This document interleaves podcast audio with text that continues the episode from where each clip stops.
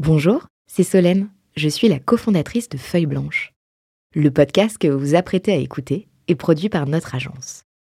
Nous sommes producteurs de médias d'inspiration pour les entrepreneurs et créateurs de contenu de marque. Vous avez un projet de création de contenu? N'hésitez pas à nous joindre sur un café at feuilleblanche.com. En attendant, bonne écoute 40 nuances de Next. Next 40 comme vous ne l'avez jamais entendu, animé par Olivier Mathieu et Thomas Benzazon. Ils sont 40, 40 entrepreneurs, 40 champions de la tech française. Comment sont-ils arrivés là? À quels enjeux font-ils face? Quels sont les ressorts qui les ont forgés? Je suis Thomas Benzazon, cofondateur du Brain Studio Feuille Blanche, et avec mon compère Olivier Mathieu, cofondateur de Price Minister, DG du Fonds 2050, président de The Camp et vice-président de France Digital, nous vous plongeons dans l'univers de ces entrepreneurs d'exception et les coulisses du Next 40. Ils répondront à nos questions, à celles d'invités surprises, tout comme à nos partenaires que sont La Tribune, Madines, France Digital, La French Tech et Neuflis OBC. Vous en voulez plus? Abonnez-vous sur vos plateformes de podcast préférées. N'hésitez pas à nous laisser un commentaire, à nous donner les fameuses 5 étoiles pour ensemble exploser les algorithmes et faire rayonner les entrepreneurs.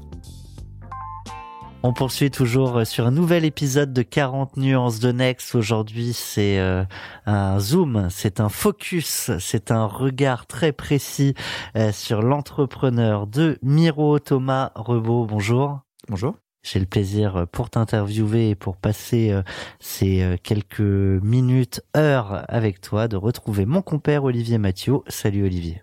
Bonjour les Thomas, bonjour Thomas Benzazon, bonjour Thomas Rebaud. Va, va falloir préciser, mais on va voir très vite au timbre de voix et au rythme de voix. J'ai cru comprendre que tu parlais Tout à fait. Thomas. Ouais, j'ai un petit problème d'élocution. On finit par s'y faire. Eh ben, en attendant, on va donner la parole à Olivier qui nous a préparé un récap sur euh, ce qu'est Miro. Alors bah oui, moi je, joue ce petit rôle un peu introductif, mais Thomas n'hésitera pas à me, corriger après si je dis des, des bêtises. Euh, Miro, effectivement, souvent euh, tu es présenté un peu comme euh, comme l'ovni de la French Tech, euh, hyper, on, on, emploie des termes toujours assez, euh, assez euh, quasiment spatiaux, quoi, le, la, la, roquette, la, la, tu vois, la, la, shooting star, le fait de, de, de, d'avoir une hyper croissance, de valoriser cette hyper croissance avec effectivement des montants considérables. Alors je crois qu'il y a eu 205 millions d'euros levés en 2019, c'était un, un record. Alors, je pense qu'il a peut-être été battu depuis parce qu'effectivement il y a quand même des records de levée de fonds aujourd'hui, hein, notamment autour du Next 40. L'argent attire l'argent. Peut-être l'argent attire l'argent ou le succès attire l'argent? Parce que là, beaucoup d'investisseurs disent oui, euh, les valorisations ont explosé, mais les dossiers, ont, enfin la qualité des dossiers a augmenté encore plus que les valorisations. Donc en tout cas, les, les investisseurs sommes contents de, de ces valorisations-là. Donc je crois que ça fait 230 millions de dollars. On aime bien parler en dollars parce que ça fait encore plus. Euh, et je crois que quand je fais le petit calcul euh, au total en dollars, Miro a levé 300 millions de dollars depuis le départ. Et Alors, en rouble, parle... c'est complètement dingue. Moi, je suis souvent en yens. Oui, en yens, c'est encore mieux. Ouais, dollars, mais... Moi, j'aime bien les yens aussi parce que en on a vendu Price Smith Rakuten. Alors, on, on s'est habitué. Un yen, c'est à peu près un centime. Alors, on aime bien. euh, alors, il y avait, je crois, 180 personnes en 2018 chez Miro. Aujourd'hui, vous êtes euh, un peu plus de 400. Alors, tu nous diras qu'il y a aussi eu des hauts et des bas hein, parce qu'on sait qu'il y a une crise qui est, qui est, difficile et que cette crise, parfois, elle, elle oblige à des ajustements qui sont peut-être un peu difficiles sur le plan RH, notamment euh, sur la masse salariale, etc. Ça fait partie des, des, des contraintes de la vie d'entrepreneur. Il n'y a pas toujours que euh, des trucs très positifs, même si tu as un caractère d'entrepreneur très positif, euh, parfois on te challengera pour te forcer à dire aussi ce qui peut être moins bien, parce que c'est exemplaire et ça donne, euh, évidemment, ça peut créer des vocations aussi chez les entrepreneurs d'avoir un, discours sans bullshit, comme on dit en anglais, c'est-à-dire vraiment de, dire la vérité. Alors qu'est-ce que c'est que Miro? C'est au départ un, un, logiciel automatisant l'édition de photos, mais je crois que c'est beaucoup plus que ça. Tu lances sans arrêt des nouveaux produits. Alors là, je ne saurais pas tout dire encore, parce que c'est sans arrêt en train de, de lancer des nouveaux services, et tu nous le raconteras, parce que c'est très innovant et très boostant. Alors notamment euh, euh, je crois que ton objectif, c'est de devenir un acteur mondial de référence de la production de photos, de répondre à la fois à la demande des entreprises, mais aussi des particuliers. Tu me diras si c'est toujours vrai. Euh, il s'agit de fidéliser les photographes. Alors, vous prélevez une commission dans votre business model, je pense, sur les, photographes. Et puis, vous avez aussi créé une plateforme qui s'appelle MyMiro, qui réunit aussi des outils de gestion administratif ou administrative, pardon, euh, comme la génération de devis, de factures, le suivi de la comptabilité, la production de contenu artistique. Vous avez aussi euh, produit des documentaires ou un magazine qui est dédié à la photo. Et d'ailleurs, ces contenus euh, sont opérés par le biais d'une fondation, la fondation Miro, dont le budget n'est pas forcément peut-être connu, mais j'aimerais bien qu'on voit si on arrive à parler de plus de chiffres avec toi et tu nous diras ce que tu peux révéler.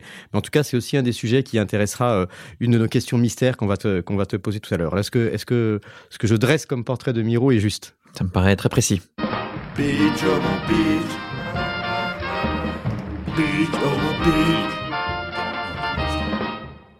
Olivier l'a très bien dit, euh, tu lances constamment euh, de euh, nouvelles offres. Aujourd'hui, Miro, qu'est-ce que c'est? Est-ce que ça se pitch encore euh, Si tu veux pitcher en version courte. Très honnêtement, je travaillais ce matin même sur une version courte du pitch euh, pour pouvoir le mettre dans un objet de mail ou dans un début de presse commerciale parce qu'on a beaucoup de. J'ai organisé la boîte par business unit, par département, et du coup, j'avais pas besoin d'avoir une version consolidée de tout ce qu'on faisait. Euh, et aujourd'hui, je suis en train de remettre euh, auprès de chacun des vendeurs une version consolidée pour qu'on puisse, pour qu'une même personne puisse vendre tous les services à un même client, ce qui n'était pas le cas jusqu'à présent. Donc, j'ai pas de version courte de ce qu'on fait.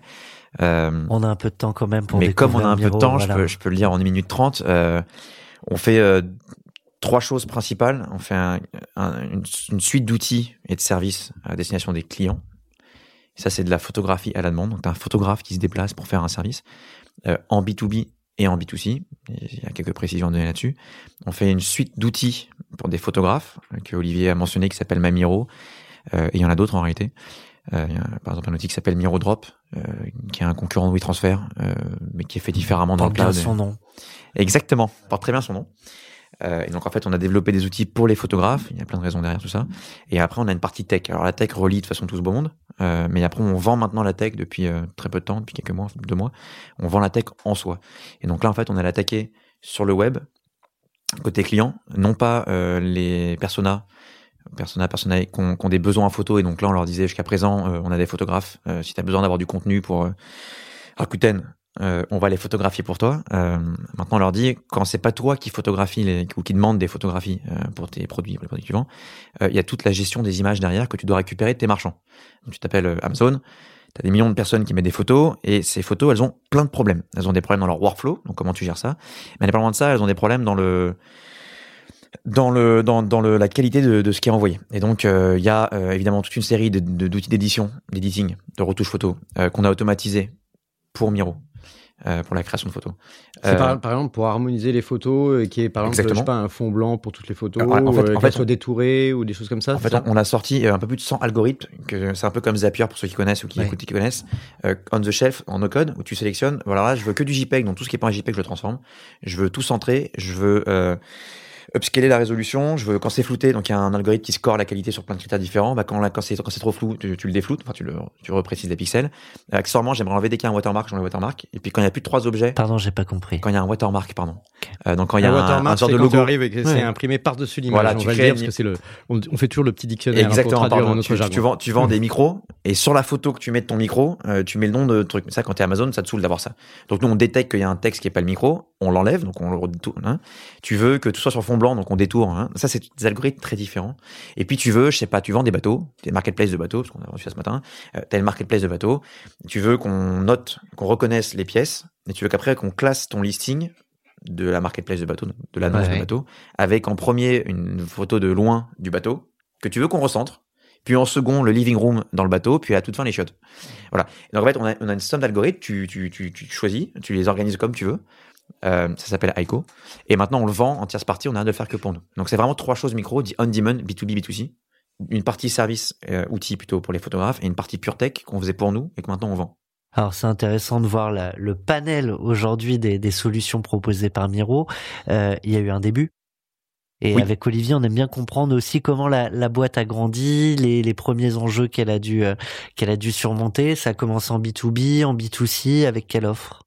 Une autre façon de poser la question de, de Thomas, ce serait de dire aussi quand tu pitchais euh, Miro tout au début, euh, qu'est-ce que tu racontais? Est-ce que c'était la même chose ou pas? C'était pas très loin de ce que je viens de dire là. Euh, pour... C'est étonnant d'ailleurs parce que j'ai regardé mes pitch decks. Donc j'ai commencé moi en 2016 Et j'ai fait donc la dernière levée donc de fonds. Tu es le premier entrepreneur dont le business plan de départ était le même trois ans après? Particulièrement étonnant. Hein. on a des archives qu'on a regardé récemment pour le pour s'amuser avec mon directeur général, et, et c'est particulièrement étonnant à quel point ça ressemble à ce qu'on a finalement fait, même au niveau des chiffres d'ailleurs. Alors que tu mets des chiffres complètement débiles, euh, bah en fait, il se trouve qu'on les, les a plutôt bien tenus hors Covid. Euh, donc la, la, première levée de fonds, c'était fin 2016, et la levée de fonds, dont a parlé euh, Olivier, de 200 millions euh, d'euros et quelques, qui était euh, milieu 2019. Donc il y a eu trois ans et demi au milieu. et en 2016, à la base, d'abord, je suis pas photographe personnellement, ce qui est probablement une Enfin, ce qui est souvent une bonne chose, ça permet d'innover sans avoir des, des trucs dans la tête qui te disent que c'est pas possible. Parce que quand tu connais bien le secteur pendant 10 ans, euh, l'innovation parfois est plus compliquée parce que tu vois tous les freins directement. Alors quand tu es naïf et que tu comprends rien à ce qui se passe, tu as l'impression que c'est faisable. Donc ce qui est parfois assez bien. En tout cas pour moi, ça m'a servi. Euh, je suis parti sur un simple constat qui était qu'il y avait une, il y avait une marketplace qui n'existait pas. Il y avait un marché de la photo qui faisait 80 à 100 milliards de dollars, marché de services photographiques, donc tout compris les mariages, les portraits, tout quoi, euh, et qu'il n'y avait pas de marketplace au milieu, et que donc quand tu, en tant que client, euh, tu voulais un photographe, c'était un peu le shit show. Euh, tu en envoyer 12 avec des portfolios euh, d'images qui datent d'il y a 20 ans. Bref, ça veut rien dire, une image sur un portfolio, euh, où tu, connais, tu payes un prix qui varie du 1 au triple, du simple au triple, pardon. Donc ça peut être 400 balles, ça peut être 4000 balles, je sais pas pourquoi. Euh, tu peux être livré tes photos, notamment pour un mariage, trois mois plus tard. Bref, il y a personne qui veut mettre un peu de liquidité dans tout ça et un peu de sens. Je me suis dit, il y a un truc à faire. Et comme je, j'en à, à, un moment de ma vie à ce moment-là, où je cherchais mon prochain euh, play et que je voulais qu'il soit euh, un peu plus gros que ce que j'avais déjà fait, euh, bah ça tombait bien. Et donc j'ai pris, j'ai pris un premier secteur. Je voulais surtout pas faire de B2C. parce que c'est chiant le B2C. C'est dur parce que beaucoup d'argent au début, donc trouver ton produit market fit, c'est pas évident quand t'as pas d'argent. Je voulais faire du B2B. Et donc j'ai pris un premier secteur qui était le marché de l'immobilier, qui pèse 10-15 milliards dans le monde sur la photographie, en me disant que font les agents immobiliers aujourd'hui?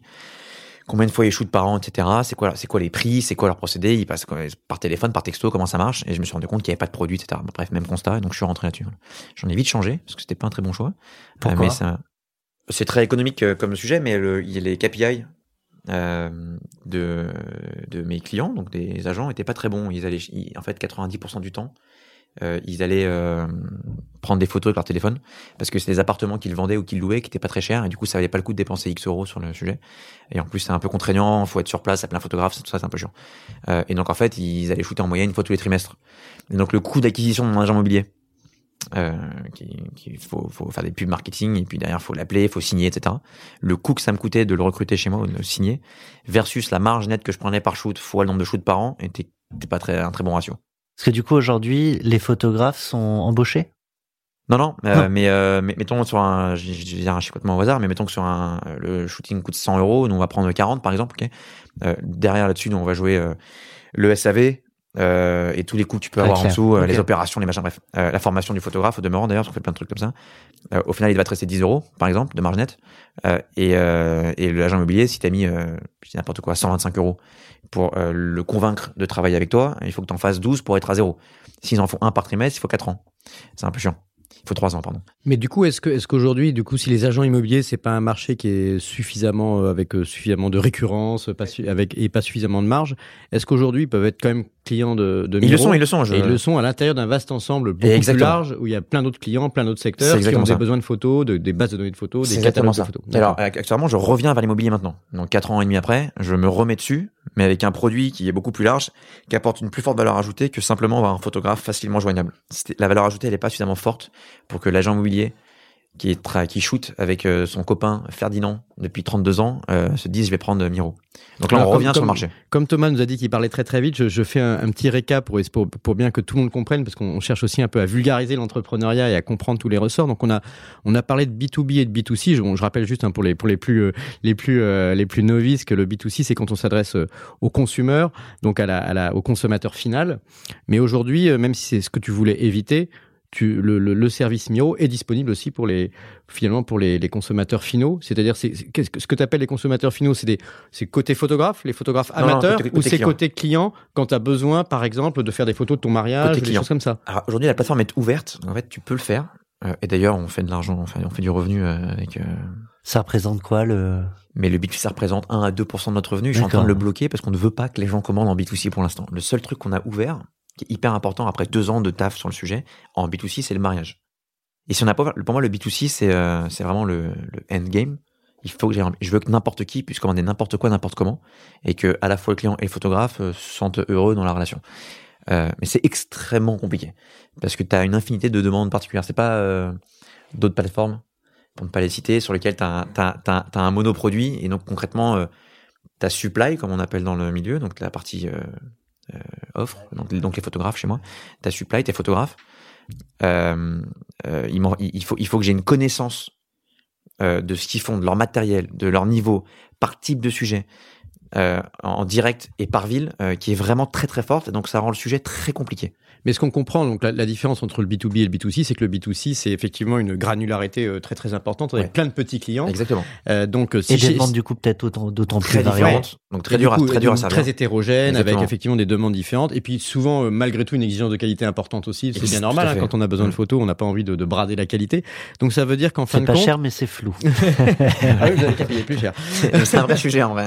Mais donc du coup, si tout le monde, effectivement, alors pour arriver, mais en revanche, quand tu dis que c'est le que c'est le end play, donc c'est finalement ça reste ton objectif euh, final, ça veut dire qu'à un moment donné, tu dois arriver à un niveau de proposition de service qui est suffisamment maîtrisé, voire automatisé, pour que le coût de chaque client soit, très très faible à la marge, c'est ça? Donc du, coup, tu priorises aujourd'hui les gros clients sur lesquels il y a des volumes plus importants et pour lesquels tu peux dépenser plus d'argent euh, et, valoriser quand même une, marge pour ton entreprise.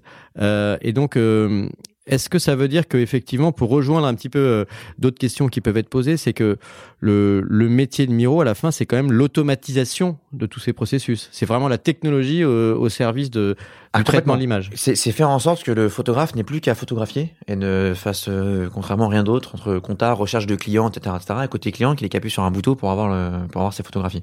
Tout le reste doit être automatisé. Mais le, mais, le, photographe lui-même, tu le gardes également euh, captif grâce à tes propres outils. C'est-à-dire qu'il peut utiliser Miro aussi euh, avec avec ses outils, que ce soit de la gestion, mais également le traitement de l'image. Exactement. Alors justement, sur tous ces nouveaux services qui sont à destination de tes photographes, il y a aujourd'hui d'autres concurrents. Euh, pourquoi ils passent chez vous et pourquoi tu les as développés euh, toi Les photographes ou les clients les, les, clients, les photographes. Les photographes, pardon, euh, les, photographes, euh, ils ont la liberté euh, et on les encourage à le faire, en demeurant, d'aller chez qui ils veulent. Donc en réalité, ils passent pas par chez nous, ils passent par chez nous et par d'autres euh, type de, de, de, service provider qui leur apporte du revenu. Le, le but du jeu, euh, à la base, c'était de se dire que c'est comme beaucoup d'autres euh, métiers d'artistes, leur art ou leur créativité est contraint. D'ailleurs, c'est une des premières questions qu'on a vues tout à l'heure, mais était, était contraint, est contraint par le manque de revenus. Donc, quand, quand, quand tu n'atteins pas un certain niveau de revenus par mois, tu passes tes journées à chercher des clients plus qu'à faire ce que tu aimes faire, à savoir créer. Donc, quand tu es photographe, tu vas apprécier aller photographier des paysages ou du nu ou du portrait, bref, ça dépend des personnes, euh, mais, euh, mais pas forcément chercher toute la matinée ou toute la journée à aller faire des portraits d'entreprise. Donc, c'était comment est-ce qu'on arrive à leur apporter un minimum de 1500 euros par mois, minimum, en plus de ce qu'ils ont déjà à côté, quelques mariages, etc., pour que en quelques jours, euh, ils aient de quoi s'arrêter de rechercher euh, le prochain gig, euh, prochain métier, euh, et qui puissent s'orienter vers leur passion. Et donc, on les encourage très fortement à aller sur toutes les plateformes similaires à la nôtre. voilà. Et pour, fait, pour justifier des, des, montants aussi importants, des levées de fonds euh, que tu as opéré, qui ont, qui ont fait un peu rêver toute la French Tech, généralement ça se justifie parce que la taille du marché est très importante. Alors on imagine, mais est-ce que, est-ce que toi, qu'est-ce que tu peux nous dire là-dessus? Quelle est la taille du marché de la photo? Euh, Comment est-ce que ça s'évalue? Est-ce que bah, au niveau français, au niveau international, c'est-à-dire combien il y a de photographes euh, quelle est, quelle, quelle est la somme d'argent investie chaque année par les clients qui achètent des photos? Mondialement, euh, études euh, BCG croisée dynamique, tableau, euh, Pipo, on est à peu près à, à 80 milliards euh, de services. Ça, c'est mondialement. Aujourd'hui que c'est Pipo, c'est parce que s'il n'y a pas de méthode d'évaluation très scientifique. Bah, 80 milliards, bon, c'est énorme en tous les cas. À peu près. Euh, en fait, selon les, la police ou les manifestants, tu vas entre 60 et 100 milliards, si tu veux. D'accord. Euh, ça dépend comment tu comptes le nombre ah, de balles de ping-pong en l'air dans l'avion. pour reprendre les cas d'école. Euh, donc, c'est à peu près ça, voilà. Il faut que tu enlèves après des pays sur lesquels j'ai tenté d'ailleurs d'aller, mais qui sont très compliqués, type la Chine. Donc tu vas être, si on est, on va être conservateur et voilà, on va être autour de 50 milliards. Là, ça se divise en différentes euh, industries. Euh, tu vas en avoir une, c'est la photographie e-commerce, que tu connais bien du coup, d'une façon ou d'une autre, euh, qui va être 10-15 milliards. Tu vas avoir la photographie immobilière, donc c'est la photographie d'appartement dans le secteur immobilier, ça va être autour de 10 milliards. Euh, tu vas avoir la photographie de mariage, qui va être autour de 10 milliards également. Et après, tu as, as, as, une suite de différents sujets, type portrait, etc., qui font beaucoup de volume et qui sont très euh, disparates euh, dans leur gestion, type de client, type de produit, etc. Donc nous, on est rentré sur les trois principaux du coup, évidemment.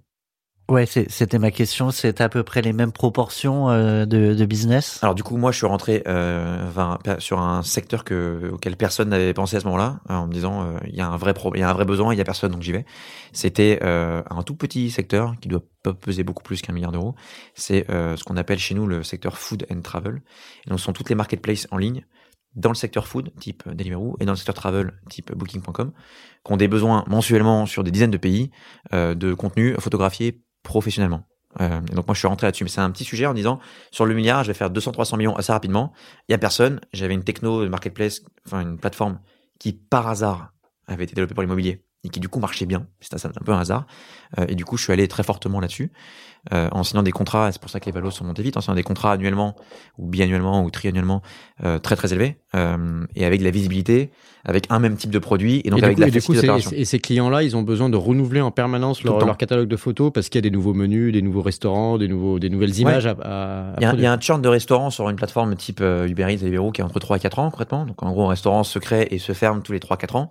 Euh, donc déjà, quand même, ils auraient une, quand même, ils avaient euh, une, un, un stock fixe de restaurant, il faudrait le faire tourner tous les 3-4 ans.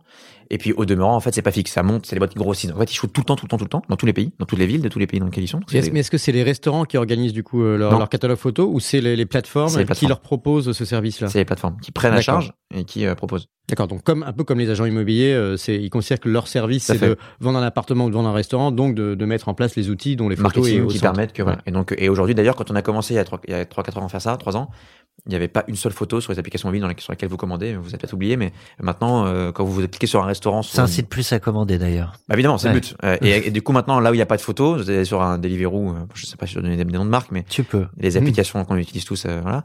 quand il n'y a pas de photo, c'est objectivement chiant. Euh, t'es habitué à voir l'ambiance du restaurant au moins en headshot et voilà. Alors t'as cité quelques marques, ils font partie de tes clients pour certains. Bien sûr. Ouais. tu les accompagnes sur l'ensemble des pays dans lesquels ils sont implantés aujourd'hui? Euh, tout à fait. On a shooté. Euh, j'ai eu un board il y a quelques jours, donc j'ai les chiffres. Euh, on, a, on a shooté en 2020 sur 111 pays. Je vous passe la complexité opérationnelle du sujet. Ah ouais, 111 pays. Ouais, notamment en termes de combien gestion des langues et du SAV. Pour, pour me donner d'autres indicateurs qui sont qui frappent l'imagination. Ça dépend comment tu comptes un, chez nous un photographe actif, pas actif, mais ça va être entre 30 et 50 000 photographes. D'accord. Impressionnant. Des concurrents Amiro euh, Quelques-uns. Euh, assez récent. Euh, il y en a un. T'étais le premier. Non, non, pardon. D'abord, on est une centaine de boîtes à peu près similaires à cette lancée il y a 4-5 ans. Euh, J'étais pas du tout le premier d'ailleurs en demeurant. Le premier, c'était une autre boîte euh, française, étonnamment, euh, qui marche bien. Aujourd'hui, j'ai l'impression ils ont fait une levée de fonds récemment. Euh, donc, je crois qu'ils ils font leur petit bout de chemin. On a une boîte italienne et une boîte américaine. Alors, sont toutes, sommes toutes assez largement plus petites. Surtout, il y a un gros. je sais pas si elles entendraient, si elles apprécieraient entendre ça, mais euh, il y a un, gros différentiel d'investissement technologique. Moi, j'ai vraiment mis un montant considérable sur la partie technologique en pensant, à tort ou à raison, que c'est ce qui fera la différence. Je pense que c'est ce qui fait la différence déjà. Mais... Exactement. Donc on verra.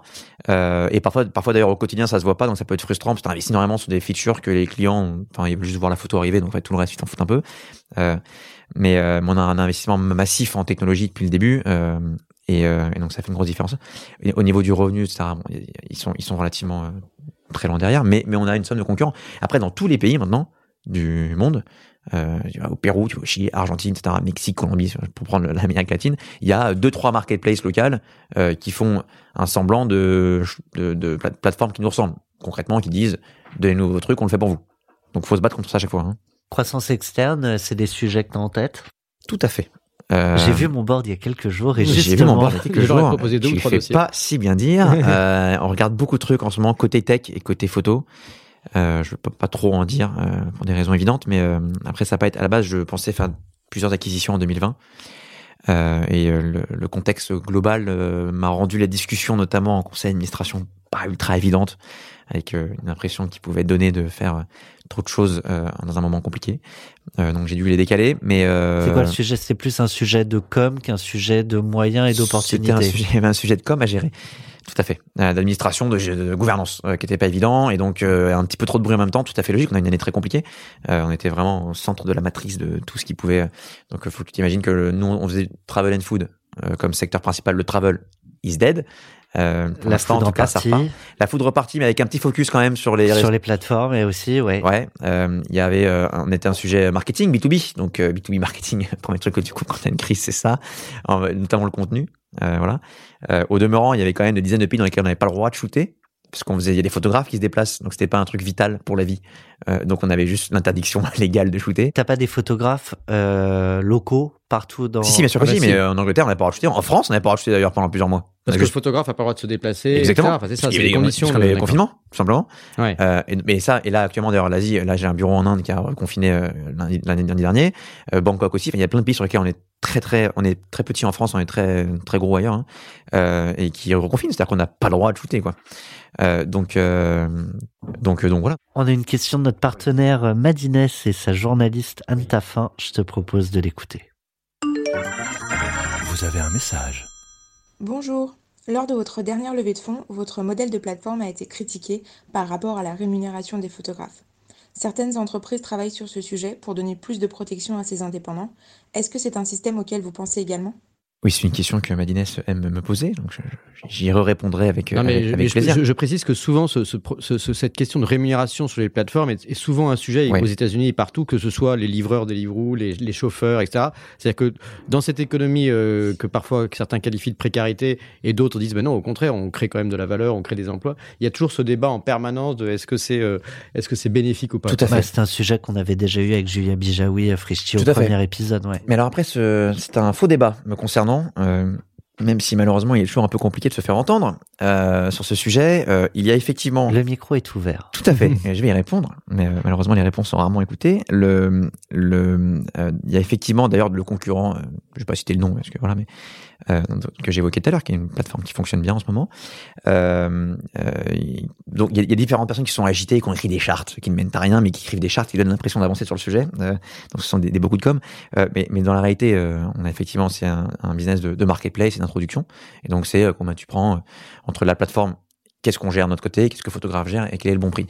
Euh, on a pu avoir quelques comparatifs, comparaisons faites avec d'autres plateformes euh, qu'on appelle à la demande, euh, de livraison, euh, de VTC, genre de choses. mais il y, a deux sujets majeurs qui nous séparent quand même de ce type de plateforme. Prenons Uber. Donc il ne faut jamais prononcer, je me ferai engueuler un peu plus tard. Uber, d'abord deux choses. D'abord, ils sont payés à l'heure, il me semble, entre 10 et 15 euros probablement brut. Je connais pas les prix, pour être franc, je les connaissais, je les ai oubliés, mais c'est entre 10 et 15 euros de l'heure. Donc c'est des personnes qui travaillent 12 heures par jour pendant un mois pour, pour en vivre. Euh, et puis deuxièmement, euh, donc ça c'est le premier point, c'est le prix, je vais répondre sur le prix. Et puis deuxièmement, c'est l'objectif d'Uber. Uber, l'objectif, ce n'est pas du tout d'améliorer la vie des chauffeurs, c'est d'améliorer le transport dans le monde, donc euh, pour toi, moi, etc., euh, ce qui est tout à fait louable demeurant à côté. Hein. Mais donc, ils vont, ils vont jusqu'à chercher depuis plusieurs années à automatiser le transport et donc à enlever les chauffeurs pour qu'on puisse conduire, enfin pour que les voitures se déplacent. des voitures autonomes, oui. Pas des voitures autonomes. Donc on, on, est là. De notre côté, on a quand même pris un play qui est très différent. D'abord pour le deuxième sujet, notre vocation depuis le début. Parce que c'est un intérêt à titre personnel et c'est un intérêt à titre business. C'est euh, parce que c'est ce qu'on aime faire en interne et c'est ce qui fait que maintenant tu te lèves et que ça nous passionne. Mais c'est aussi parce que businessment parlant, ça fait sens. Il hein. n'y euh, a pas que de voilà. Euh, euh c'est de mettre en avant les photographes et de chercher à leur trouver une façon de vivre mieux leur vie. Donc ça reste quand même deux objectifs et deux missions radicalement différentes. Et pour en revenir au prix. on lit beaucoup n'importe quoi hein, online. J'ai vu un article il y a un mois qui disait qu'on paye les photographes 3 euros et 30 centimes par heure sans aucun problème. Les gens, ils peuvent écrire des choses absolument brillantes. Euh, au demeurant, euh, on a, on a, si je prends que la France, on a un prix moyen horaire de 40 par, de, shoot, pardon, de, par, par, reportage photographique de d'un peu moins de 45 euros. Et euh, la moyenne aujourd'hui en France, mois d'avril, hein, la moyenne de temps de reportage est de 26 minutes. Donc si vous comparez je, sais, on pourrait discuter de est-ce que c'est suffisant ou pas suffisant d'avoir du coup 40 euh, euros et, quelques en moyenne pour 25 euh, minutes pour arrondir euh, les chiffres. Est-ce que c'est suffisant ou pas pour un art, etc. On pourrait rentrer sur ce débat et ce débat est tout à fait louable et on pourrait considérer que c'est pas assez, etc. Après l'autre sujet, c'est au-delà de vous combien c'est normalement? mais c'était moins que ça avant nous. Hein. concrètement, tu, on prenait un reportage immobilier qui a coûté entre 120 et 150 euros avant, mais il y passait 4 heures. en fait, on compare des choses. Et d'ailleurs, aucun photographe qui travaille avec nous ne se plaint. En revanche, on a la grande majorité des photographes qui ne travaillent pas avec nous, ce qui est tout à fait normal, parce qu'on va, on va sélectionner quelques centaines de photographes, par exemple en France avec qui on travaille, euh, qui euh, parfois sont pas contents, euh, et je les vois en direct ou je vais à n'importe quel mariage chez un ami, j'ai des discussions sans fin avec des photographes que je ne sais pas, euh, et qui comparent des choses qui ne sont pas comparables. Ils vont comparer, mais attendez, moi je shootais si je prends l'immobilier dont on a parlé plusieurs fois, pour 130 euros un appartement avant, etc. Et quand je passe sur la plateforme, je vais prendre euh, entre 30 et 60 euros selon la demande euh, qui est faite. Euh, et du coup, machin, mais oui, mais tu passes combien de temps en fait? Tu fais pas l'édition, tu fais pas le compta, tu pas, en fait, tu passes 25 minutes, tout est pour tout. Il y a parfois un peu de transport en plus, mais en tout est pour tout. donc en fait, si tu compares à tes 2 à 4 heures de shoot avant, etc., en fait, tu gagnes beaucoup plus d'argent à l'heure. Et donc, c'est pas comparable. Malheureusement, effectivement, médiatiquement, quand on fait une grosse levée de fonds, on se retrouve devant les projecteurs et il y a pas mal de raccourcis faits. Et donc, vous allez faire une commande en ligne en tant que photographe, vous allez voir 45 euros, 40 euros, et vous allez dire, 40 euros pour, c'est pas énorme. Mais en fait, faut comprendre le temps qu'on y, voilà, qu'on y passe, etc. Et donc, je réponds à Madines euh, une nouvelle fois à ce sujet-là. Euh, qui a raison de me la reposer parce qu'indépendamment de ce que de la question euh, souvent posée, euh, il se trouve que les gens n'ont pas la réponse, donc en fait, il faut la reposer 100 fois de suite hein, s'il faut. mais d'ailleurs, je vais te la reposer. mais mais en réalité, et, et je n'ai pas à titre personnel l'impression, et d'ailleurs, si je le faisais, ça m'embêterait vraiment parce que c'est pas pour ça que j'ai créé cette boîte au début. il y avait un vrai sujet business, et un vrai sujet personnel, je pourrais raconter plus tard, mais de, de métier et de passion. Euh, et, euh, et, et, je n'aurais pas monté un projet qui, sur, sur, pour lequel j'aurais eu l'impression de faire ce que d'autres plateformes on demand ont fait sans les critiquer au demeurant. Simplement, ça me ça m'aurait posé un problème le matin. Voilà. moi, voilà la réponse longue. J'aurais trouvé bien quand même qu'on mette notre petit générique sur le, sur le confinement parce que là, on est en plein dans, dans le sujet et je trouvais ça sympathique. Je sais que je vous demande de rester chez vous. Je vous demande aussi de garder le calme. Chez vous, chez vous, chez vous. Je pense que c'est important dans les moments que nous vivons. Alors oui, bah, tu, as entendu la, voix de notre cher président. Euh, alors évidemment, ça maintenant ça date. Hein, ça fait plus d'un an que le premier confinement avait été décrété. Mais ce qui est intéressant, euh, et tu, l'as commencé à l'évoquer euh, spontanément, parce qu'en parlant de tes, gros clients en B2B, le, secteur du voyage, le secteur de la restauration était particulièrement impacté. Et tu le disais également, le métier même de photographe a été empêché, parce qu'il y a certains moments où le photographe ne peut pas se déplacer sur son, sur son shooting, etc., dans certains pays, voire dans beaucoup de pays. Euh, qu'est-ce que ça a impliqué en termes de culture d'entreprise et aussi de, de, l'entrepreneur côté euh, dans la gestion de tes équipes? Ça a été une année compliquée, hein. on va pas se, on va pas se mentir. Euh, ouais. Euh, bah, enfin, il y a des boîtes, comme tu sais, qui, qui, qui s'en sortent plutôt très bien, mais d'autres boîtes sur lesquelles c'était plus compliqué, notamment les boîtes qui ont des, des choses physiques à faire. C'est pas purement online, concrètement. Euh, Côté culturel, ça n'a pas été évident pour une réponse, pour une, façon, une raison très simple, c'est que j'ai créé une culture qui me plaisait très bien. Hein. Enfin, je suis très heureux avec ce qu'on a, qu'on a fait. Que tu très heureux. comment? Qui était, euh... Hmm, je cherche le, le, bon terme, véhémente, mais il est, il est, un peu approximatif, un peu forte, une culture forte. Alors pourquoi? Parce qu'on allait vraiment très très très très vite. Euh, C'est-à-dire qu'il y avait euh, entre 10 et 40 personnes par semaine hein, qu'on embauchait débarquaient, qu'il fallait former, etc. Donc il y avait une espèce de cohue globale hyper appréciable, de bruit, de, de feu, de, etc. au bureau. Certains aiment, d'autres ça les stress complet. Alors du coup, on recrutait culturellement des personnes qui l'acceptaient, parce que sinon, d'ailleurs, les quelques erreurs qu'on faisait, des personnes parfois peut-être un peu trop calmes de mindset, euh, euh, c'était voilà. Après, t'as des parfois des départements qui ont de manière générale et, euh, et en, essence des façons différentes de fonctionner. Donc, on avait un gros pôle R&D euh, t'as pas les mêmes profils que euh, chez les sales ou chez le marketing, non? Mais du, mais du coup, dans une culture comme ça, donc t'as as, mis en place ou pas, d'ailleurs peut-être des, des, des, processus pour un peu embarquer les gens, euh, voilà. Et à un moment donné, donc ça ralentit à cause de la crise. Alors, y a, du coup, il y a, y, y a eu tout, ce, ça a été fait volontairement et involontairement. C'était probablement un peu qui je suis euh, de toute façon naturelle, et donc c'est des choses qui étaient assez entraînantes. Euh, c'était le premier point. Puis deuxièmement, c'était pour moi très important. D'ailleurs, c'était une, une, une, une, des valeurs de la boîte. Euh, c'était que je voulais pas que le travail ne soit qu'un lieu de travail. C'est une espèce de, de, de fantasme que j'ai, euh, sur lequel je considère qu'on passe beaucoup plus de temps avec ses collègues qu'avec sa femme ou son mari, au demeurant. Euh, et donc, je j'espérais, euh, pour avoir eu des expériences qui m'ont déplu dans le privé que ce soit plus sympa qu'avec les femmes et les maris. Exactement. Non, mais j'espérais que de ne pas voir trop fréquemment euh, un post Facebook d'un collègue de bureau en mode ah c'est enfin vendredi oh putain c'est lundi. Et donc voilà. Et donc j'ai mis un gros effort en termes de c'est bête hein, en termes d'environnement de travail de design tu vas dans les bureaux il y a du bois et de l'herbe et du sable vraiment du sable etc un peu partout en espérant refaire un peu une ambiance Bali si tu veux euh, et je pense d'ailleurs ça s'est réussi. Il y avait un terrain de pétanque aussi non? Il y a un terrain de pétanque. Ouais ce genre de choses quoi. Il y a un surf bar j'ai mis voilà. Et c'est pas beaucoup d'argent mais c'est dans, dans, le mindset que quand tu viens au bureau je pense à voilà. Euh, et, et, donc ça c'était pas pour ressembler à Google c'était parce que j'avais vraiment envie de que ce soit pas ce soit un lieu de vacances et, même pour moi au demeurant exactement. Et puis deuxièmement je voulais que du coup euh, ce soit un lieu de rencontre de d'amis de, de, copains de femmes d'enfants de, pas d'enfants du coup mais de, de mari de conjoints c'est ça. De conjoints etc ce qui était le cas. une question de journaliste. Concernant les enfants. Non mais voilà. Et concrètement bah, ce qui se passe c'est que quand t'as un down derrière t'as le covid qui débarque. Deux choses. D'abord, tu as cette espèce de vague énergisante qui ralentit et donc ça fait bizarre pour tout le monde et ça crée un petit effet un peu déprimé, un peu tristounet. Euh, tu te demandes ce qui se passe, etc. Plus fort que si tu n'avais pas créé ça comme ambiance avant. Euh, et puis deuxièmement, quand tu as un groupe de 10 personnes et que tout le monde est vraiment très très très potes, c'est-à-dire que les gens vivent ensemble, partent en vacances ensemble, etc. Quand tu en as deux ou trois qui partent, c'est très compliqué. Alors que quand tu es chez... Euh, un nom, euh, j'espère qu'on m'engueulera pas, mais quand tu es chez EDF par exemple, dans un building de, de, de t'as pas cette ambiance-là, et bah t'as deux collègues qui partent, Bon, c'est dommage, mais tu le vis mieux. Alors que là, en fait, ça a créé des vrais drames. Hein. Euh, et accessoirement, ça peut créer par exemple des démissions si t'es ton meilleur pote. Bon.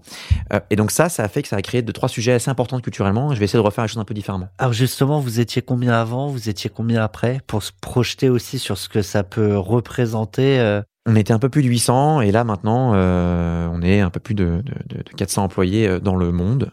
Donc on a eu... on, a, on, a, on a fait... En réalité, on a fait Là, on a une croissance qui est délirante depuis 3-4 mois, ça repart bien, malgré des nouveaux confinements. Euh, on a fait ce qu'il fallait euh, faire dans la douleur, notamment parce que, deuxième erreur, j'ai fait l'erreur de le faire en, plusieurs fois et pas en une seule fois, parce que je ne pensais pas que ça durerait aussi longtemps. Euh, quand c'est fait en une fois, ça, quand ça fait plusieurs fois que tu le fais, tu te demandes toujours s'il n'y a pas un coup d'après. Donc ça a été dur, ça a été frustrant, ça a été compliqué. Euh, mais on a fait ce qu'il fallait faire pour euh, maîtriser nos dépenses. Euh, de toute façon, le sujet, c'était la survie de la boîte. Exactement. Il n'y avait pas de problème de survie parce que la levée de fonds euh, qui, a été faite peu de temps avant faisait qu'on avait des liquidités euh, disponibles. C'était une question de healthiness, euh, de santé, mais c'est pas très beau en français, de, de, de, de, juste ne pas dépenser l'argent si rien ne rentre en face. Il faut redevenir sensé. Et donc il fallait que je le fasse. Vite. Avec quelques contraintes légales qui rendaient la chose pas évidente. Et, et, donc on l'a fait à plusieurs reprises. Et, à titre personnel, euh, ça m'a fait voir l'autre côté de la barrière. Hein. Je suis passé de, si tu veux, souvent, je, je dis ça avec mon collègue de, pour rigoler, de, de CEO à patron, entre guillemets. Euh, CEO, c'est le mot un peu sympathique, euh, startup, qui veut rien dire, euh, qui a l'air cool. Et patron, c'est le mec pas très cool qui, euh, qui fait des choses pas cool. et ça se voit en regard des gens. Donc c'était pas, pas hyper plaisant. mais ça fait partie du boulot. Je pense qu'une belle boîte. C'est facile de ce changement de posture et de regard aussi de des collabs. Enfin, j'imagine que quand on crée une ambiance Bali en se disant on est une grande famille, euh, se séparer d'une partie de la famille, ça, ça trotte dans la tête malgré tout. Ils se reconnaîtront s'ils écoutent. Je me suis séparé de très bons amis à moi, hein, euh, tout simplement. Hein. Ça fait 4-5 ans qu'ils sont avec toi et tu leur dis qu'il faut arrêter. Ouais. ouais. Donc bref, c'est pareil pour tout le monde. Non, ça n'a pas été hyper facile, notamment. Euh, bon, je suis pas quelqu'un de très stressé, etc. Sinon, je ferais pas ce métier. Mais, euh, mais, mais, psychologiquement, tu peux avoir des journées un peu plus embêtantes que d'autres où on te redit pour la neuvième fois dans la journée que c'est pas cool ce que tu fais. C'est voilà. Bon, mais il faut le faire. Je, pense que d'abord, si tu veux monter une belle boîte, euh, t'as un run minimum de 10 ans à peu près, quoi euh, entre le moment où tu l'as créé et le moment où tu en fais autre chose, c'est à peu près 10 ans, que tu as forcément, inévitablement, statistiquement, un moment donné où il y a un problème, euh, et que donc si t'es bon, faut savoir passer là-dedans. Euh, et puis deuxièmement, qu'une des valeurs les plus importantes pour être un, un bon directeur d'entrepreneur, euh, c'est la patience et la résilience. Euh, et donc là, moi, j'ai passé un an à répéter aux gens que ça allait se passer comme ça, qu'on le savait, donc ça allait être compliqué, donc il allait avoir la bas de presse, des gens très mécontents, des remarques très désagréables, etc., etc. On le savait déjà, on le savait, donc, fallait faire avec, ne pas s'en surprendre quand tu les vois arriver le lundi matin, euh, ne pas s'en offusquer, ne pas stresser, ne pas déprimer et être patient. Euh, et c'est une qualité qui est vraiment importante euh, dans ce métier parce que c'est pas toujours la fête. Non, mais je, je rappelle qu'aussi la patience, c'est effectivement aussi une patience euh, financière. Enfin, c'est-à-dire qu'à un moment donné, même quand on a la trésorerie, euh, Thomas le redisait, bah effectivement, il faut quand même euh, avoir un, un compte d'exploitation qui est qui est raisonnable. Et raisonnable, ça veut dire regarder bah, la, la, baisse des revenus, ajuster les coûts, etc. Et donc, bah, Géa, je te remercie pour ta franchise, que tu tu tu tu parles de, qu'est-ce que ça veut dire pour un chef d'entreprise de, de, traverser la tempête. ce qui est intéressant aussi dans ce que j'entends, c'est que tu arrives à maintenir le cap, c'est-à-dire que c'était la vision initiale. Tu disais le pitch initial, le pitch d'aujourd'hui, du coup le pitch de demain, et de nouveau le, le retour à la croissance. Euh, Vas-y Thomas. Je t'entendais parler du pitch de demain. Je pensais que tu allais demander un jingle. Oui, mais j'aurais trouvé que ça pouvait être le bon moment effectivement parce que on, on a on a parlé beaucoup de, de, cette traversée de crise, mais je trouve que c'est aussi ces moments de ralentissement, c'est aussi des moments où on peut se poser des questions en tant que chef d'entreprise, parfois aussi en tant qu'investisseur. Euh, et donc c'est le monde de demain, le monde d'après. I have a dream. Martin Luther King. Euh, c'est l'inspiration de effectivement le, le, le, changement de société ou le changement de ta société, mais aussi de la société au sens euh, au sens de, de, de, du vivre ensemble. Euh, alors je sais que vous avez aussi une une fondation. Alors on a une question sur ce sujet et ça nous permettra peut-être de parler un petit peu du rôle de l'entreprise au sein de la société. Vous avez un message. Bonjour Thomas. Je ne peux que saluer la réussite de Miro, devenue l'une des licornes emblématiques de la French Tech en seulement quelques années. Un grand bravo. Au-delà de votre réussite exemplaire, ce qui retient mon attention, c'est votre démarche en faveur des artistes photographes au travers de votre fondation. Et cela résonne d'autant plus pour moi et pour nous chez Nufis OBC, car nous soutenons aussi la photographie contemporaine euh, au travers de notre fondation depuis 30 ans. Alors ma question s'adresse euh, aux fil entrepreneurs. Pensez-vous qu'aujourd'hui les entreprises n'ont plus d'autre choix que d'adopter une démarche euh, responsable et que c'est forcément l'une des clés pour assurer un avenir durable.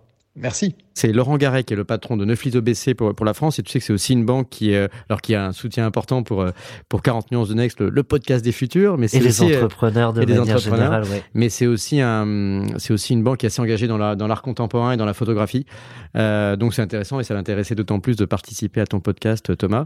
Et alors je sais que la, la fondation euh, que vous avez créée avec Miro, elle date d'avant le Covid. Mais du coup, nous, on se repose un peu aussi toujours maintenant ces questions de quelle est, la, quelle est l'importance de, de la start-up, de la scale dans, la société actuelle. Euh, on a vu plein de mouvements parfois de solidarité hein, qui se sont euh, déclenchés dans les grands groupes comme dans les startups, autour des, autour des soignants, autour de, autour de la solidarité, etc. Et donc, ça m'intéresse de savoir finalement pourquoi et quelle est la, fonction de cette fondation. Et encore une fois, si je reviens au tout début de ce qu'on fait, euh, l'origine, on essaie d'apporter un plus à une catégorie de personnes euh, qu'on considère euh, effectuer un métier qui est pas évident, notamment financièrement, mais pas que. De manière générale, l'ensemble des artistes, pendant le Covid, j'en parle pas, mais l'ensemble des artistes euh, a une vie compliquée. C'est pas forcément les meilleurs qui vendent le plus, etc. Faut mettre un bon sel parfois qu'un bon peintre. et concrètement, hein, comme dans beaucoup de métiers. Et donc, on a essayé de prendre une catégorie d'artistes parce qu'en face, il y avait un business à faire versus d'autres catégories d'artistes sur lesquelles je ne trouvais pas de business. J'en trouve toujours pas, alors qu'à la base, j'espérais un play plus large. Ma, ma conjointe était, parce que de tout ça. Elle s'est arrêtée. Voilà. Euh, elle était, euh, non, enfin, parce que je suis, était danseuse, euh, et donc à la base, je pensais plus à des choses dans le monde de l'art, de, du théâtre, de la danse, etc. Compliqué de trouver un business là-dedans. Alors dans le monde de la photo, il y en avait un. Mais à la base, c'était euh, euh, comment tu améliores la vie au global de ces populations. Et donc la fondation a toujours été dans nos têtes. simplement, il fallait lever l'argent pour. Elle sert à quoi cette fondation? À soutenir un métier. Euh, alors en réalité, il y avait un soutenir un métier d'un côté et se battre pour certaines causes euh, qui, euh, à titre perso, que j'ai que j'ai dans mon cœur à titre personnel. Donc c'est la beauté quand tu as la chance de d'avoir un métier qui te permet de lever de l'argent, d'avoir de façon demi-hégémonique à, un moment donné le droit de dépenser, si tu arrives à convaincre d'autres personnes, pour des choses qui tiennent à cœur. Ce qui est passionnant. Quand tu deviens, je vais donner un exemple complètement loufoque, mais quand tu deviens quand tu es fondateur de Google, Bon, bah, tu fais Google, et puis au bout d'un moment, quand ça a bien fonctionné, tu peux investir sur des trucs beaucoup plus, enfin, très loin, en fait, Google, mais qui te passionnent. Euh, j'ai essayé de faire à peu près pareil, euh, et donc, euh, j'ai décrété que c'était le moment de, parce qu'on avait levé beaucoup d'argent, même si c'était intégré dans le pitch de la levée de fonds, ce qui n'était pas évident, qu'il était le moment d'investir sur le côté humain, de, du métier de la photographie. On avait commencé à faire sur le côté software, service très boulot boulot, euh, et comment on améliore, c'est gratuit hein, tout ça, hein, euh, comment on améliore leur côté, leur métier de leur côté quand ils passent pas par nous. Et on a voulu aller côté euh, côté plus humain. Et donc c'est passé par, il fallait développer pour eux des alors c'est pas directement intégré dans le, ça dépend quelle partie dans le budget de la fondation, mais des, contenus euh, qui les fassent vibrer, vivre et apprendre gratuitement. Donc on a fait des masterclass, un nombre de masterclass euh, très très élevé, avec des stars de la photographie sur plein de sujets complètement gratuits, euh, qui sont vraiment vraiment vraiment cool à regarder, de 35 minutes avec une star du portrait qui explique précisément, voilà, un peu comme vous voyez sur le site masterclass, hein, c'est très proche. Euh, on a fait du coup des documentaires, on en a parlé, qui suivent les photos, etc. Et puis au bout d'un moment, ça s'est intégré dans la fondation, et puis on allait faire des prix euh, et ce genre de choses, expositions, etc., sur lesquelles on ne gagnait pas un euro euh, et qui euh, et qui nous permettait de euh, reach out, de d'atteindre euh, une, catégorie de photographes qu'on voulait aider.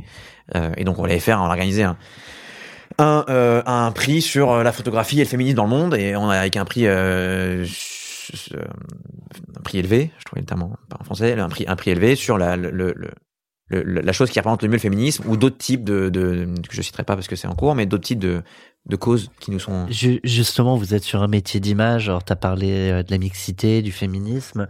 Est-ce qu'il y a d'autres sujets? Alors, il y a le côté fondation, mais euh, drainant énormément d'images, de photographies, euh, notamment dans le milieu professionnel.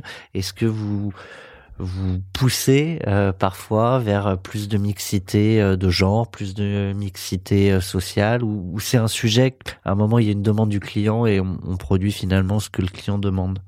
Je vois pas comment avec les clients que j'ai aujourd'hui je peux pousser vers ce genre de thématique. en interne, en tant qu'au niveau de l'entreprise, je, je, crois qu'on est précisément à 50-50 hommes-femmes d'ailleurs, je tente de le pousser en faisant attention à être très très fair parce que j'aime bien le discrimination positive, parfois ça peut déconner un peu. Donc je fais attention à ces trucs-là. Euh, je veux pas qu'une personne soit recrutée juste pour une question de, couleur ou de sexe ou je sais pas quoi. Ça m'embête. Euh, mais on tente quand même d'orienter les choses proprement. Les, annonces sont faites pour être ressenties comme étant des métiers de femmes et d'hommes et pas seulement que d'hommes dans, dans, le wording. Ce genre de choses. On fait attention. Euh, euh dans les métiers ou dans les, enfin dans notre quotidien, euh, j'ai peu de façons d'impacter ce genre de sujet. En revanche, via la fondation, si. Ça oui. Mais via ce que quand on me demande de shooter 4000 reportages photos euh, en Asie euh, pour un truc de e-commerce, je t'avouerai que la mixité est, accessoirement, je peux pour, le e-commerce pour le coup, je proposais des mannequins, euh, mais de toute façon c'est les clients, enfin c'est les clients qui disent oui ou non, que je pas de, je peux difficilement non. Malheureusement mon métier ne permet pas vraiment de voilà. Alors là, on est en train de parler du, du monde d'après. Alors c'est aussi le monde d'après, c'est également celui de la relation entre peut-être les entrepreneurs et les investisseurs. C'est une des questions parce qu'aujourd'hui, dans, un, dans un monde qui est en train de changer, par exemple le télétravail, par exemple la façon de la façon d'investir peut être influencée par par ce monde, euh, son impact sur la société, son impact sur l'environnement, son impact sur sur les conditions de travail, etc. Mais il y a un des aspects euh, dont on parle beaucoup aujourd'hui dans le secteur de la French Tech, dans cet univers-là, qui est la valorisation importante. tu avais ouvert la voie en 2019. Il y a beaucoup de, de, de très grosses levées de fonds qui s'opèrent, et on entend aujourd'hui des journalistes ou des ou des voix un peu contraires qui disent que ça devient une nouvelle bulle, une concentration peut-être sur les champions. Alors nous, c'est notre objectif hein, dans ce podcast, c'est de mettre en avant les champions pour déclencher aussi des vocations. Mais ça rassure euh, les champions. Mais on peut aussi peut-être avoir un regard critique. Je, je, je, suis, je suis pas sûr moi pour l'instant d'en avoir un. Je pose beaucoup la question aux investisseurs avec aussi mon mon, mon mandat à France Digital. On se pose toujours la question de est-ce que est-ce que ça va trop loin? Parce que les, les montants sont deviennent deviennent très euh, pharaoniques. Hein. Mais euh, d'un autre côté, est-ce qu'il y a des chose négative à dire ou pas là-dessus Est-ce qu'il y a un regard critique à apporter sur cette euh, course en avant ou est-ce que c'est que du positif? Alors j'arrive pas non plus à me décider sur est-ce que c'est une bulle ou pas. Euh, ce qu'on peut quand même voir, c'est quand on connaît euh, les revenus des boîtes qui lèvent et les valorisations qui sont en face, euh, financièrement parlant, euh, c'est un pari sur l'avenir. Ouais, ouais, ouais faudrait qu'elle fasse 5 Enfin, si tu prends juste des trucs vraiment bêtes mathématiques de sans faire des DCF ou de trucs bizarres, t'as l'impression qu'il faut 50 ans pour rembourser le montant. Donc c'est, enfin pour que le montant, bon, tu m'as compris. Euh, donc tu peux avoir l'impression qu'il y a une petite bulle, tout simplement, accessoirement, les, les choses valent quatre fois plus que ce qu'elles valaient il y a quelques années. Donc ça ressemble à du bullesque. Après, euh, pour que ce soit une bulle, ça, ce mot-là, si, qui est plutôt négatif, signifie qu'elle va craquer. Une bulle, à, à un moment donné, ça c'est compliqué à savoir. Euh, pour être franc. Notamment parce qu'en fait, ce qu'on a fait au, final, c'est proche de rattraper ce qui se passait déjà aux US. Euh, et deuxièmement, ça a comme impact positif qu'on peut enfin se battre contre les US. C'est-à-dire qu'on a enfin des montants forts qui fait qu'on a, il n'y a, pas le même chiffre d'affaires pour le même truc, etc. en France qui lève 3 millions quand aux États-Unis il lève 44. Euh, on reste, on, on, garde un énorme problème de marché parce que l'Europe ce n'est pas les US pour un milliard de raisons. Donc malheureusement voilà. Mais ça apporte quand même ce truc positif. Accessoirement, c'était euh, sciemment emmené par le ou les États en Europe, euh, donc c'est pas le fruit du hasard. Euh, après. Donc ça relève le niveau d'ambition euh, malgré tout, parce qu'il y a plus de moyens et que du coup les, les, boîtes françaises ou européennes peuvent réellement devenir internationales parce qu'elles ont plus de moyens. Et d'ailleurs en France, particulièrement en France, je crois, je crois qu'on est passé premier en termes de levée de fonds en France. Je, je, s'il y a bien, une, on peut critiquer euh, autant qu'on veut le, rôle de l'État dans l'économie, etc. Mais s'il y a bien un truc qui a été bien fait depuis, euh, depuis Hollande, ou Sarkozy, je sais plus, euh, c'est le rôle de la BPI, de France Digital, euh, et le rôle de l'État dans le, dans la mise en avant de l'entrepreneur. moi, quand j'ai commencé il y a 6-7 ans, hein, donc c'est vraiment très très récent, quoi. Euh, quand on sortait d'école, on n'allait pas, enfin, ça faisait rêver personne. Hein. T'étais en boîte de nuit, tu, tu draguais une fille, tu disais pas que t'étais entrepreneur. Ça faisait vraiment, ça faisait plutôt loser. D'ailleurs, les parents voulaient pas que vous fassiez ça. Euh, et donc, il fallait se battre un peu. Tu disais que t'étais parti en banque ou en conseil. Bon, aujourd'hui, quand tu sors, enfin, ça fait, d'ailleurs, c'est un peu absurde. C'est maintenant tout le monde a une start-up. C'est devenu le mot clé euh, qui permet de d'être socialement bien vu. Mais cette évolution qui est parfois un peu ridicule et risible. Euh, amène quand même des situations dans lesquelles euh, d'autres situations dans lesquelles en fait il y en a plein beaucoup beaucoup et donc il y a plus en plus de réussites du coup, il y a de plus en plus d'argent pour investir dedans. Et en fait, du coup, tu as un truc qui, qui, qui, va dans le bon sens, hein, c'est vertueux. Et je sais pas si c'est une bulle, c'est vertueux. Est-ce que, alors, admettons qu'on n'ait pas encore la réponse, et je peux bien le comprendre, que savoir si c'est une bulle ou pas, on, on le saura peut-être dans quelques années, de voir si effectivement les, les valorisations permettent de rattraper euh, les paris et que du coup les, investisseurs se retrouvent effectivement dans leur dans leur mise en quelque sorte. Paris, hein. ouais.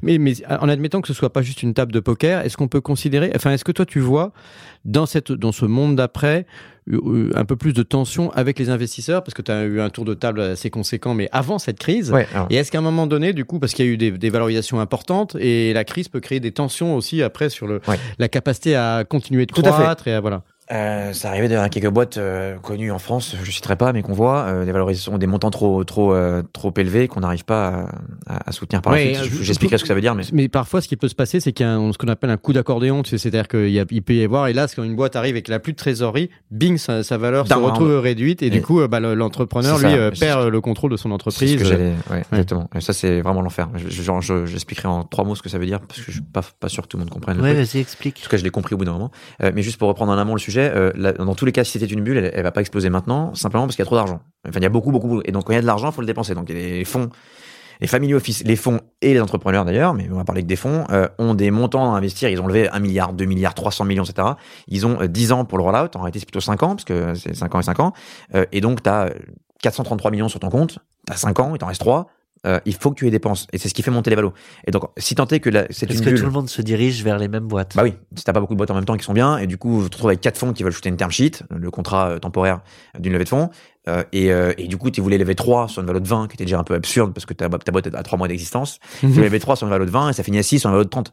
Euh, c'est ça qui se passe aujourd'hui. Mais c'est parce qu'il y a, il y, a, y a beaucoup plus d'argent. Mais ça, encore une fois, c'est le fruit d'une politique faite sciemment. donc je sais pas s'il faut la critiquer. En tout cas, c'était et ça a été objectivement bien fait. Ce sera une bulle si ça finit par exploser et que la valeur descend. Maintenant, quand on lève trop, c'est très dangereux. pour l'entrepreneur, pour l'entrepreneur et pour la boîte du coup, c'est très dangereux parce que tu lèves sur une valeur de 100 millions, tu lèves 20 millions sur un valo de 100. Tu aurais pu lever sur un valo de 60, te diluer de 33%, euh, tu lèves sur un valo de 100, tu dilues que 20%. Entrepreneur, tu es content, tu perds moins d'actions. Euh, Seulement Seulement, néanmoins, nonobstant. euh, mais en même temps. Mais, un vieux mot, mais. mais sur, 2020, sur 2020. Non, mais, euh, mais les 20 millions doivent te permettre de, de justifier une valorisation supérieure à 100 millions, qui est le montant, pour le tour d'après. Donc, si ce montant que tu lèves n'est pas assez élevé pour faire monter ton chiffre d'affaires suffisamment haut pour que, au tour d'après, tu puisses relever de l'argent à une valeur d'entreprise supérieure, tu te retrouves à devoir, pour exister, relever de l'argent à un montant inférieur, donc une valeur qui serait pas de 100 millions, qui serait de 80, et là, sur un contrat d'actionnaire, qui, régit la relation entre l'entrepreneur, les associés, les salariés et les fonds d'investissement, il y a des clauses de ratchet, euh, qui font concrètement que les fonds d'investissement se protègent en disant, bah, dans ce cas-là, euh, on fait comme si on était rentré à cette même balle le tour d'avant, et c'était pas à toi qui disparaissent. Donc il y a des catastrophes qui ont existé, tu travailles pendant 12 ans, 8 ans, tu te bats, parce y a quand même des métiers parfois un peu durs, quoi, en termes de, de travail, etc. Euh, et tu te retrouves à être dépouillé de tes parts. Donc faut faire attention aux hautes valos, parce que ce qui se passe, c'est qu'il faut être capable de les justifier sur le long terme, ces valos. Tu l'as dit là, qu'il y, aura des, boîtes qui, qui étaient peut-être survalorisées, pourtant on n'est pas sur des entrepreneurs qui sont nés de la dernière pluie. Ouais. Donc c'est quoi qui, qui se joue? Ah bah c'est un excès d'optimisme. Enfin après après il y a, y a, plusieurs euh, euh, écoles il y a, y a bien souvent on dit bah tant que tu peux prendre de l'argent en plus il faut prendre de l'argent en plus donc on, donc du coup tu lèves le plus possible. Et puis après effectivement ce qu'a très bien expliqué Thomas c'est qu'il y a des ratios qui sont qui sont euh, calculés pour minimiser en quelque sorte la dilution euh, de l'entrepreneur. Et souvent, l'entrepreneur, il préfère se diluer moins, c'est évident, parce qu'il cède moins de, de, ses parts de son entreprise et c'est quand même bah, sa vie, donc c'est logique à l'instant T. Mais du coup, euh, si on veut garder la dilution la plus faible possible, ça fait monter la valorisation, euh, ce qu'on appelle pré-monnaie avant l'investissement. Et puis du coup, effectivement, ben, là, ça monte aussi la pression qu'il a sur les épaules en termes de, de réalisation, d'exécution quoi, de son business plan. Et, et ce, qui, ce, qui, peut se passer, ce que j'appelais tout à l'heure un coup d'accordéon, hein, c'est quand on écrase l'accordéon, c'est qu'en fait, les investisseurs, s'ils ont signé euh, des lettres d'intention et des, des, des lettres enfin, d'investissement qui les protègent avec ces fameuses clauses de ratchet, euh, ça veut dire qu'en fait, eux-mêmes, ils ont pris moins de risques en investissant. Alors, ils prennent quand même un risque si la boîte va vraiment au tapis, ils perdent tout, évidemment. Il n'y a pas zéro risque, hein, il faut quand même le reconnaître. Les, investisseurs prennent des risques, mais ils prennent moins de risques que l'entrepreneur dans ce cas-là. Après, il faut aussi dire que les investisseurs, je, les critique un peu avec la casquette franciale, mais parfois ils sont un peu moutonniers. Donc effectivement, les, les plus belles boîtes euh, sont souvent ce qu'on appelle sursouscrites. Donc ça crée un appel euh, d'air euh, de, plein de fonds qui disent ah bah tiens un tel et un tel ils sont dans ce tour-là donc nous il faut aussi qu'on y soit. Donc ça peut remettre aussi un petit peu le rapport de force dans le sens de l'entrepreneur qui dit bon bah maintenant j'ai plusieurs investisseurs euh, qui sont ok donc c'est pas seulement la négociation sur la valeur et le montant c'est aussi sur les conditions de protection que ça peut jouer dans la négociation pour l'entrepreneur.